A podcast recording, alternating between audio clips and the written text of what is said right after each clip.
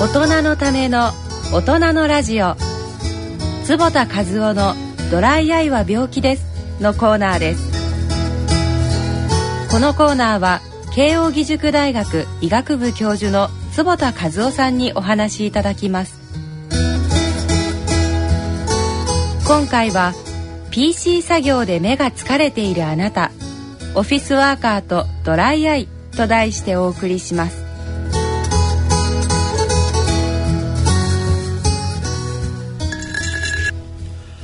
えーと、今日はですね、えー、大阪スタディというドライアイの研究についてちょっとお話したいと思いますが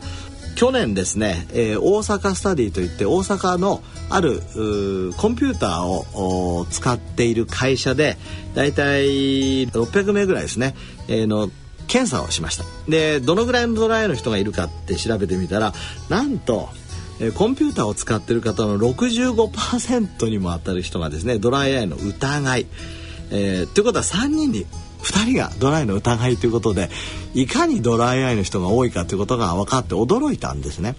まあ、目が疲れるっていう人が非常に多くなっているのは皆さんご存知の通りなんですが、まあ、そこにこんだけドライアイがいるっていう人があいるということ、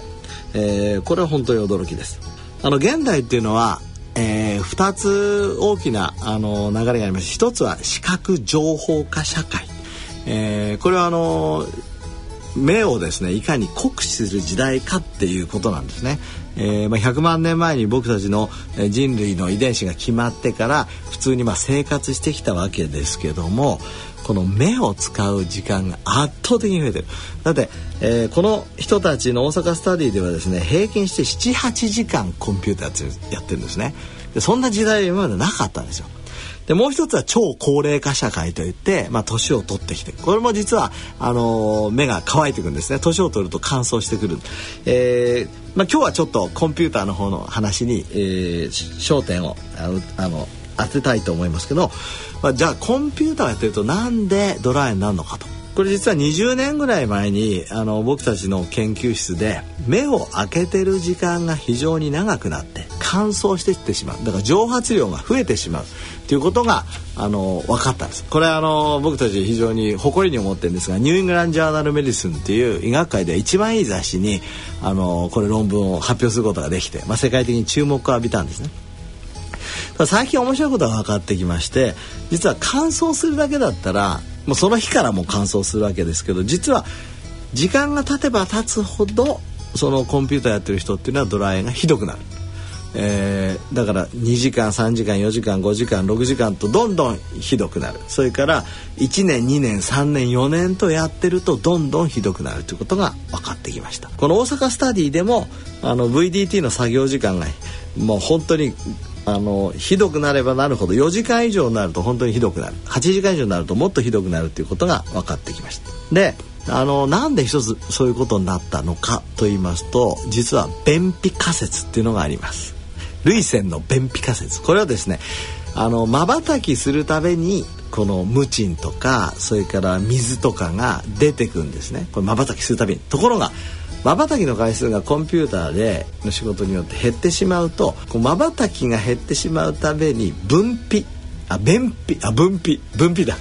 ね、涙が出る方分泌分泌が、えー、減ってしまって便秘になってしまう。ちょっと分泌と便秘がねちょっとこんがらがってますがですから涙の量はどんどんどんどん作られてってしまうんだけどそれのあの分泌の方がおかしくなってしまうから言ってみれば、えー、涙の成分が涙の、えー、作る線である涙腺の中にどんどん溜まってしまうということが分かってきました。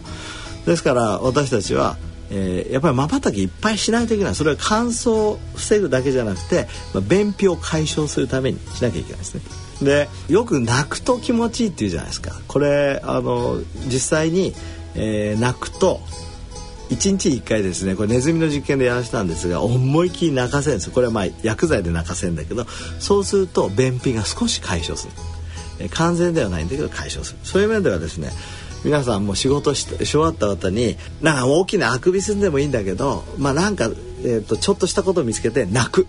えーまあ、面白い映画行って面白い映画じゃ泣かないか。悲しい映画行って泣く。それからなんか感動したら泣く、えー、なんか感動したストーリーがしたら思い切り泣いて思い切り便秘を解消するっていうのがとてもいいと思います。えー、まあ無賃が少ない人ほど目がとても疲れる。これ無賃も同じようなメカニズムで出てきませんから思い切り泣いて、えー、無賃を出させるということが大事だと思います、えー、テイクホームメッセージとしては瞬きで涙の便秘を解消しましょ